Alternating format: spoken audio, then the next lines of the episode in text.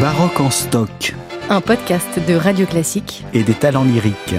Bonjour, c'est Pauline Lambert. Et Christophe Rousset. Cette semaine dans Baroque en stock, lettre T. T'es comme, Théâtre, tragédie, tragédienne, t'es comme tempête, t'es comme ténor, traita, toccata, t'es comme talent lyrique peut-être. les vôtres, et puis track et tournée. Alors fermez les yeux, ouvrez grand les oreilles et en route avec Baroque en stock. Comme théâtre, tragédie et tragédienne, ces trois notions sont tout à fait liées. Et puis pour moi, elles sont indissociables d'une quatrième, d'une personne et de la voix de Véronique Jans. Grâce à elle et grâce à vous, Christophe, j'ai découvert tout un pan euh, méconnu du répertoire. Grâce à sa voix aussi, voix de soprano dont nous parlions la semaine dernière, sa diction à la fois très claire et très noble, son côté altier et très dramatique. Et c'est vrai, je trouve que Véronique Jans nous montre que la beauté de la voix n'est pas du tout incompatible, bien au contraire avec l'intelligibilité du texte. Elle part de la déclamation dans ce travail qu'elle a fait avec vous dans ces trois opus de tragédienne que vous avez enregistrés ensemble. Trois albums consacrés à ces grandes figures depuis euh, l'époque baroque jusqu'à l'ère romantique avec Verdi et, et Gounod. On sent une véritable continuité et toujours une primauté liée à l'art de la déclamation.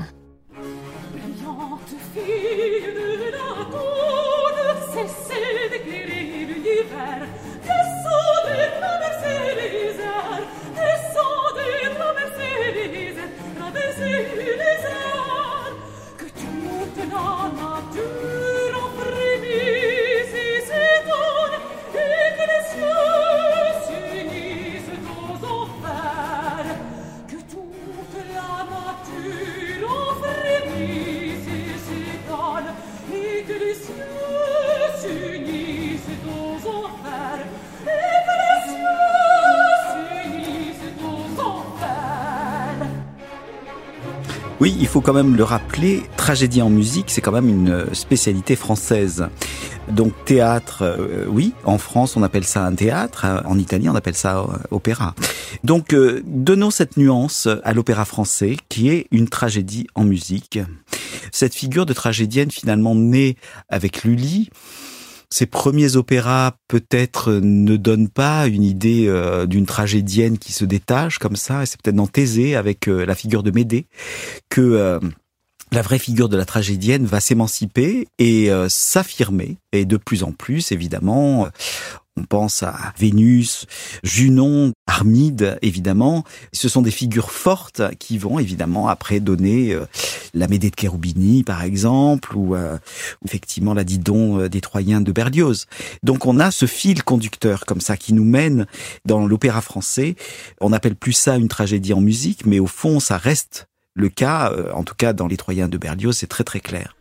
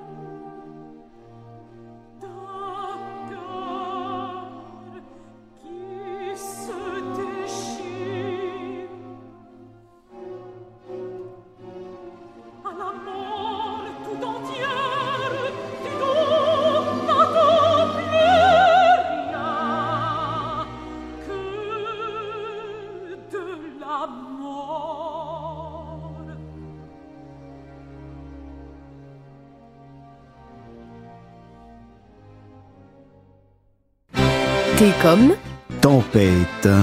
Les orages, les éléments qui se déchaînent sont très présents à l'opéra baroque, chez Lully, justement, dans Alceste, chez Marin Marais dans Alcyone, chez Rameau dans Platé ou dans les Boréades. Dans des cantates aussi, chez Elisabeth Jacquet de la Guerre, il y a des scènes de tempête.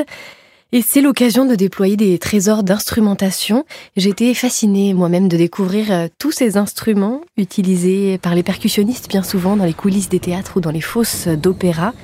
Ces machines assez fabuleuses. Alors pour le vent, c'est une sorte de roue que l'on fait tourner, une grande roue avec des pales sur laquelle est fixée une toile et qui frotte euh, en tournant, qui imite le bruit du vent.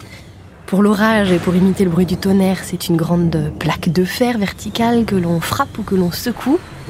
C'est assez fascinant de voir euh, tous ces trésors qui finalement euh, sont une forme d'avant-goût de ce qu'est le bruitage aujourd'hui dans les films.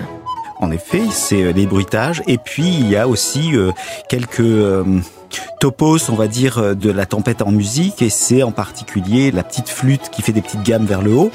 Et ça se trouve euh, jusqu'à Beethoven quand il veut faire une tempête. Ça se trouve évidemment euh, chez Mozart, sur la Clémence de Titus ou Idoménée. Euh, Il y a des petites gammes comme ça qui donnent l'idée de la tempête et des éclairs qui sont en train de zébrer le ciel.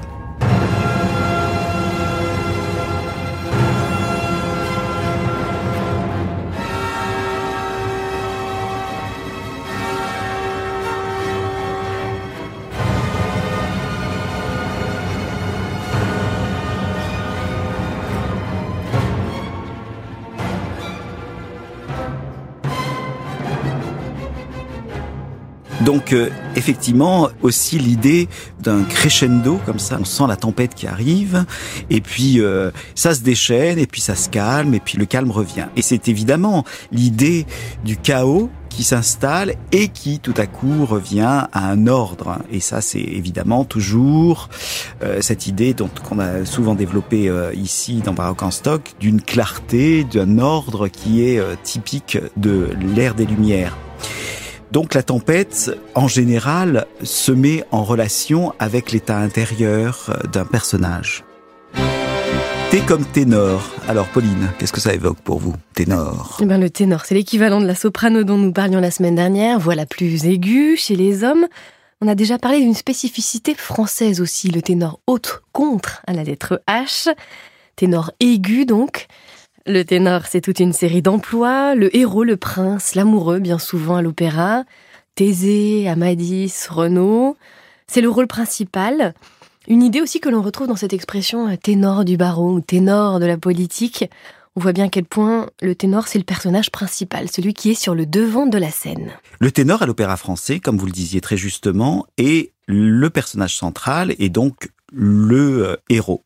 Ça peut être un dieu, ça peut être un héros de l'Antiquité, ça peut être un héros mythique ou mythologique. En Italie, les choses se passent un petit peu différemment parce que le personnage central d'un opéra est en général un castrat, et pratiquement toujours un castrat. Le ténor, lui, a des rôles un petit peu différents. Le ténor, c'est souvent le roi le personnage qui va euh, faire un contre-pouvoir au castrat dans l'opéra. Le ténor devient de plus en plus virtuose en Italie et euh, on atteindra des sommets de virtuosité, par exemple avec le Mithridate de Mozart, avec des sauts euh, absolument hallucinants entre l'aigu et le grave, et éventuellement des ténors extrêmement vocalisants, comme on peut en trouver dans, à Naples, euh, au San Carlo, euh, dans les années euh, 1770-80.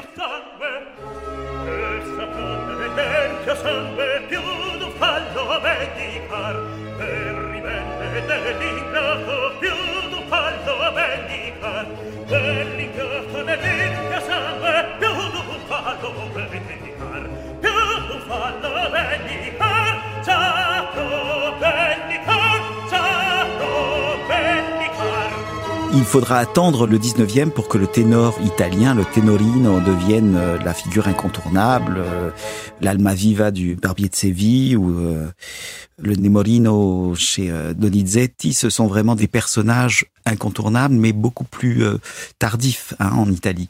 Et puis, il a le, ténor allemand. On pense évidemment à l'évangéliste dans les deux passions de Bach, mais c'est aussi... dans les Singspiel, le héros, ça sera le Tamino, par exemple, de la flûte enchantée.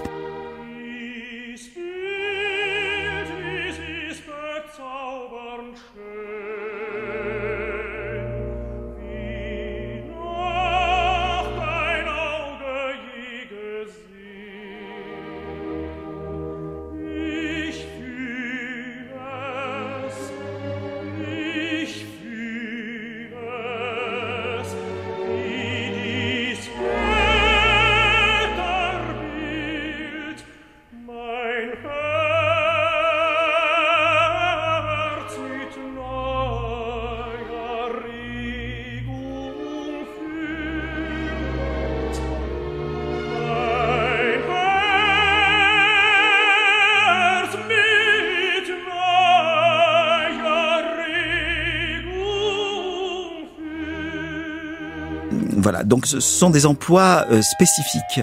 Et il faudra attendre quand même le 19e pour que le ténor devienne euh, le personnage comme ça qui fait tourner les têtes, féminines en particulier.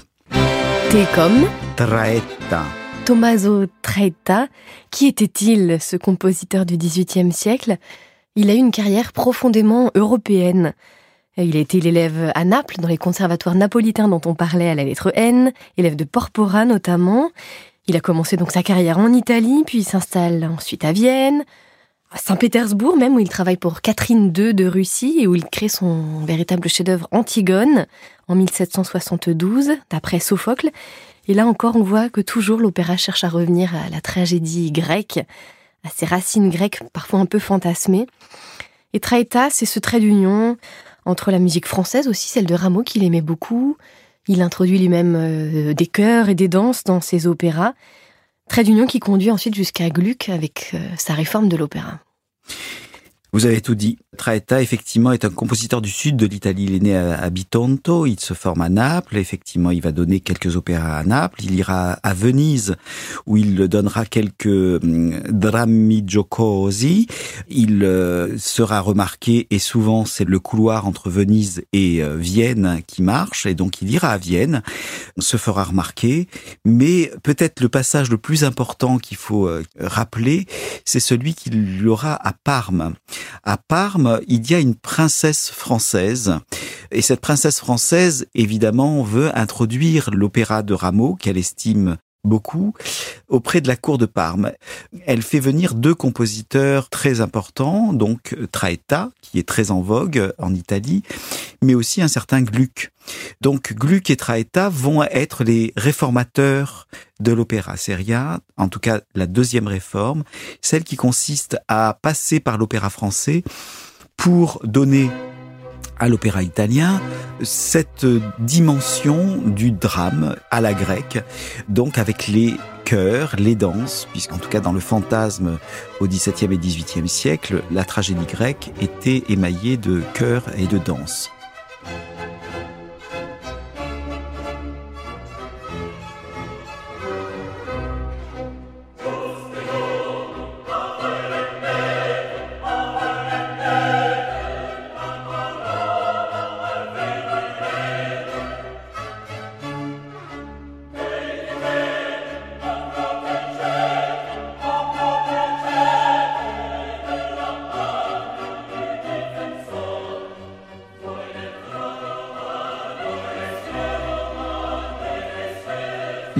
Réforme passe par des opéras très curieux comme un Hippolito de ce Traetta qui va inclure à l'intérieur même de sa tragédie des danses de Rameau et de Leclerc, figurez-vous.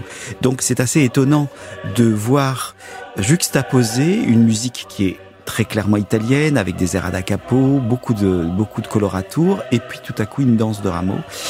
Donc euh, Traetta est une figure très importante qui va donc venir aussi à Vienne. Haydn va diriger du Traetta. Donc forcément, euh, il laisse une trace euh, puissante euh, lors de son passage à Vienne, puis effectivement partira pour Saint-Pétersbourg, et c'est à Saint-Pétersbourg quand il créera ces magnifiques opéras tels que effectivement Lucio Vero, mais aussi Antigone et d'autres, il tombera malade parce que le froid de Saint-Pétersbourg n'est pas tout à fait le climat de Naples et de ses orangers. Et donc, euh, il rentrera précipitamment en Italie, mais euh, malheureusement, il trouvera la mort après cette maladie contractée en Russie. Donc, euh, c'est un, un, destin relativement court, mais une musique qui va influencer très très longuement le monde musical de la fin du XVIIIe siècle. C'était comme toccata. Alors nous parlions la semaine dernière dans Baroque en stock de la sonate, l'art de faire sonner un instrument, de la cantate aussi, l'art de faire chanter. La toccata, elle, c'est l'art de toucher un instrument. un instrument à clavier, donc de manière privilégiée.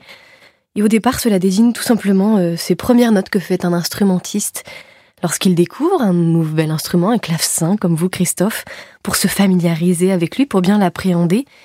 Et donc, c'est finalement un art de commencer, d'improviser aussi, de juger aussi de l'intonation de l'instrument, qui devient petit à petit euh, une forme plus précise, qui euh, garde malgré tout toujours ce caractère assez libre de fantaisie, euh, d'invention.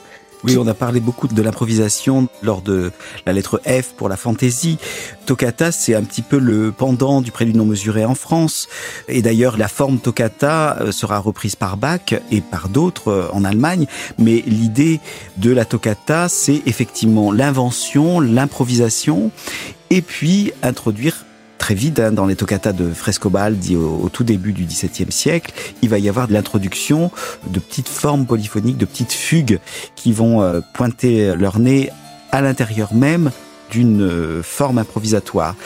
D'ailleurs, évidemment, les grands organistes, euh, même aujourd'hui, sont capables d'improviser une petite fugue au milieu de leur fantaisie.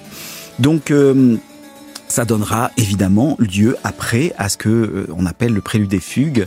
Il y a même des préludes fugues et postludes où on revient de nouveau dans un endroit un petit peu plus improvisatoire.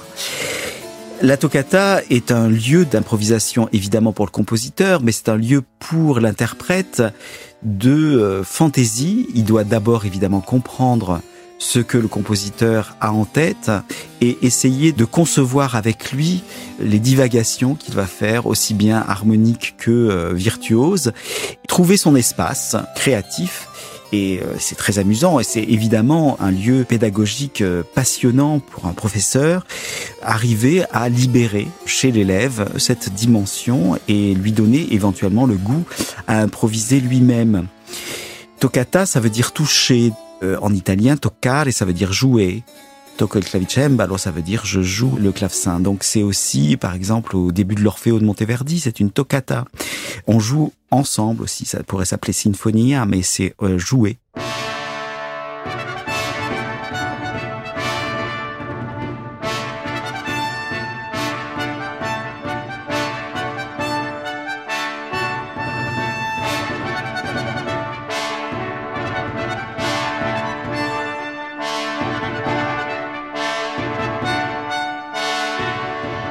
Euh, toccata, c'est aussi, euh, par exemple, la pièce introductive de la sixième partita de Bach.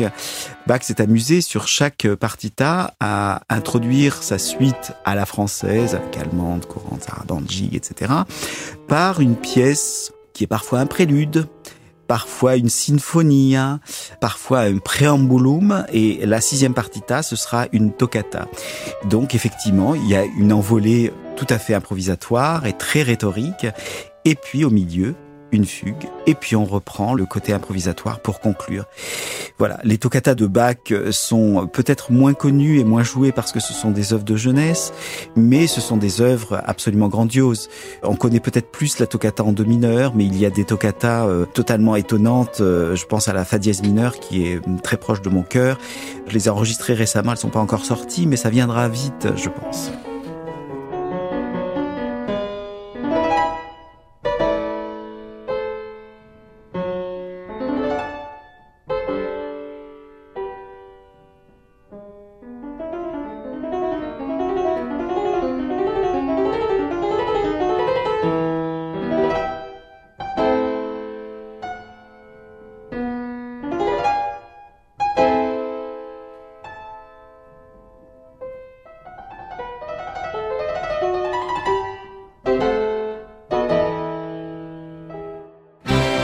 T'es comme talent lyrique forcément, votre bébé Christophe Rousset depuis 30 ans maintenant, bel âge pour les talents lyriques, votre ensemble que vous avez créé. On en a longuement parlé aussi à la lettre E comme ensemble.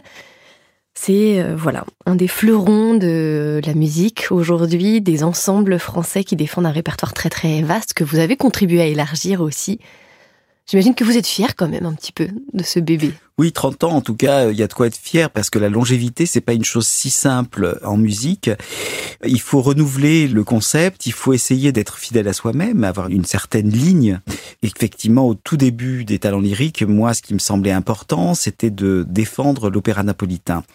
On a fait du Traetta, on a fait du Yomelli, on en a parlé ici faire découvrir ce répertoire napolitain a fait que les Napolitains eux-mêmes et les Italiens s'y sont intéressés. Donc il m'a semblé important, moi, de continuer à, à, chercher. Et on a cherché sur l'opéra vénitien beaucoup. Et là, on est en train de travailler un opéra de Pallavicino, par exemple, qui est une chose assez étonnante, avec un livret tout à fait moderne sur le pouvoir confié aux femmes.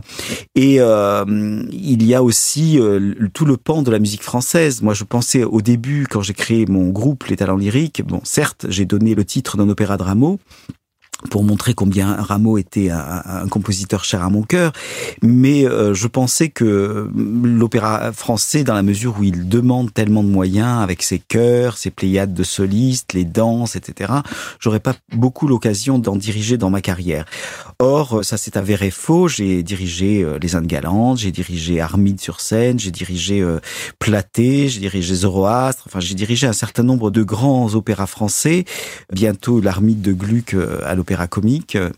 Donc tout ça, c'est formidable d'imaginer que partir du clavecin, puisque c'était l'idée, de mon clavecin, et puis euh, mettre quelques instrumentistes autour de moi, et puis tout à coup, les choses se sont agrandies euh, pour arriver aux fosses de Gounod, ce qui est une chose absolument incroyable pour moi, parce que c'était une chose évidemment que je pouvais pas imaginer, même concevoir que je puisse euh, élargir à ce point-là à la fois mon répertoire, mais aussi mes bras puisque quand on dirige des œuvres aussi larges, on, ouvre très large ses bras.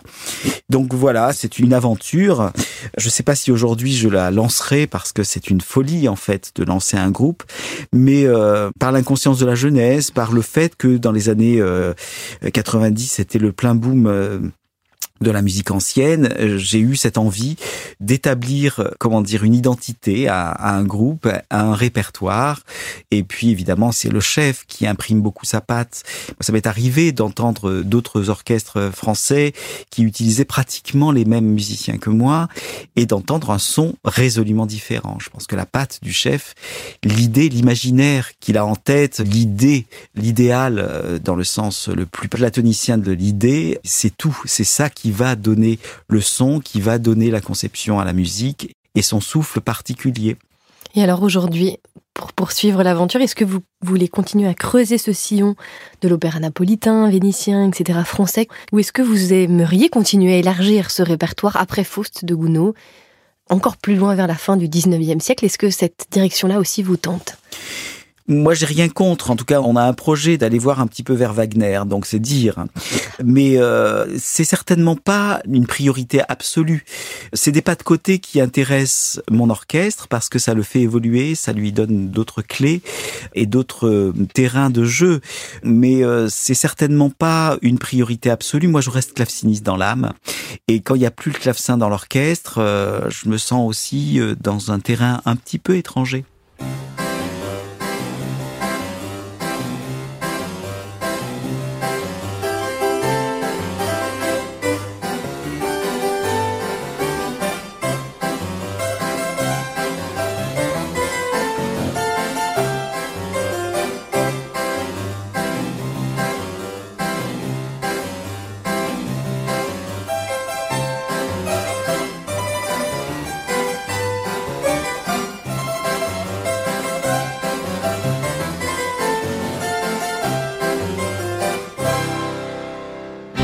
T comme Track et tournée. Après 30 ans de talent lyrique, 30 ans de tournée sur toutes les routes d'Europe et du monde entier, est-ce que vous continuez à avoir le track, Christophe? Dites-nous tout. le track, euh, c'est une chose dont on se sépare jamais, en fait. Vous connaissez cette boutade de l'élève qui dit « moi j'ai jamais le track » et du professeur qui dit euh, « t'inquiète pas, ça viendra avec le talent ». Euh, donc euh, le track est une chose qui a toujours une raison d'être en fait, euh, c'est-à-dire qu'on veut bien faire. Donc c'est une tension, c'est une poussée d'adrénaline qui quelque part magnifie euh, l'être qu'on est et euh, lui donne plus d'intensité puisque les battements cardiaques s'intensifient, il y a une tension. On peut pas jouer comme quand on est chez soi, on peut pas chanter comme quand on est sous sa douche, euh, quand on est sur un plateau. C'est pas possible parce qu'il y a cette interaction avec le public et cette interaction, cette attente. Il faut sentir aussi que quand on monte sur un plateau, on génère une attente. La personne qui va payer sa place est parfois très chère pour aller entendre euh, une star du chant et il a une attente. Donc ça crée forcément en retour cette tension de la part de l'interprète de se dire est-ce que je serai à la hauteur de ce qu'on attend de moi? Fatalement. Euh, donc euh, au début, on a le trac parce que on veut prouver qu'on est là et qu'on a quelque chose à défendre et quelque chose qui peut intéresser. Et puis après, on a le trac parce que il faut rester à sa place et pas être euh, renversé par euh, la soprano suivante ou le claveciniste suivant, etc. Parce qu'évidemment, ça pousse derrière. Je veux dire, euh, évidemment, les nouvelles générations ont envie aussi d'être à votre place. Et donc, c'est ce trac-là qui vous envahit, c'est celui de se dire, bon, ben, il y a une attente, on veut du Nathalie Dessay, on veut du Bartoli, on veut du Véronique Jans, etc. Et, elles peuvent sentir, elles, cette tension et ça peut euh, aller vers, je sais pas moi, une Martha Argerich qui va annuler un concert parce qu'elle en peut plus.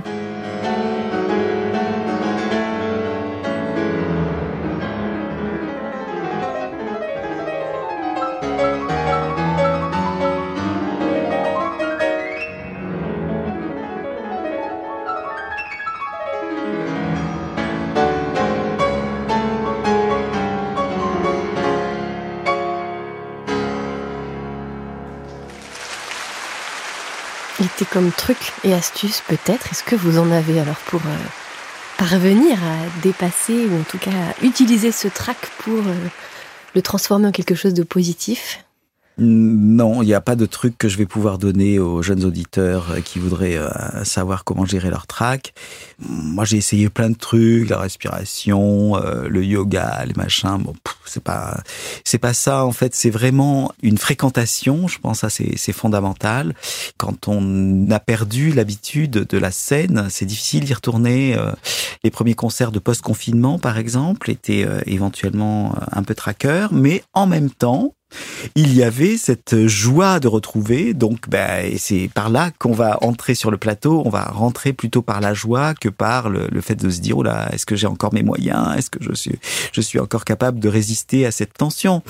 Il faut dire aussi que, par exemple, quand je suis chef, j'ai tellement de responsabilités sur le dos que moi, je peux pas me mettre devant et me dire, oh là j'ai le trac. C'est pas possible, en fait. C'est se mettre trop devant. Et en fait, euh, il y a trop d'attentes aussi de mes musiciens, trop d'attentes de mes chanteurs qui ont besoin de moi et euh, j'ai pas le temps en fait d'avoir le track quand je suis chef. Eh bien voilà, c'est terminé pour aujourd'hui. Merci beaucoup Christophe. Nous nous retrouvons dans Baroque en stock la semaine prochaine, bien sûr. Vous pouvez d'ici là nous réécouter quand vous voulez, où que vous soyez. La semaine prochaine, c'est parti pour une séance d'UV. Unité, unicité peut-être, urgence. V comme Vienne, Venise. Vivaldi, Beaucoup d'entrées donc à venir très bientôt. À la semaine prochaine. C'était Baroque en stock, un podcast de Radio Classique et des talents lyriques. Retrouvez toutes les références musicales sur radioclassique.fr.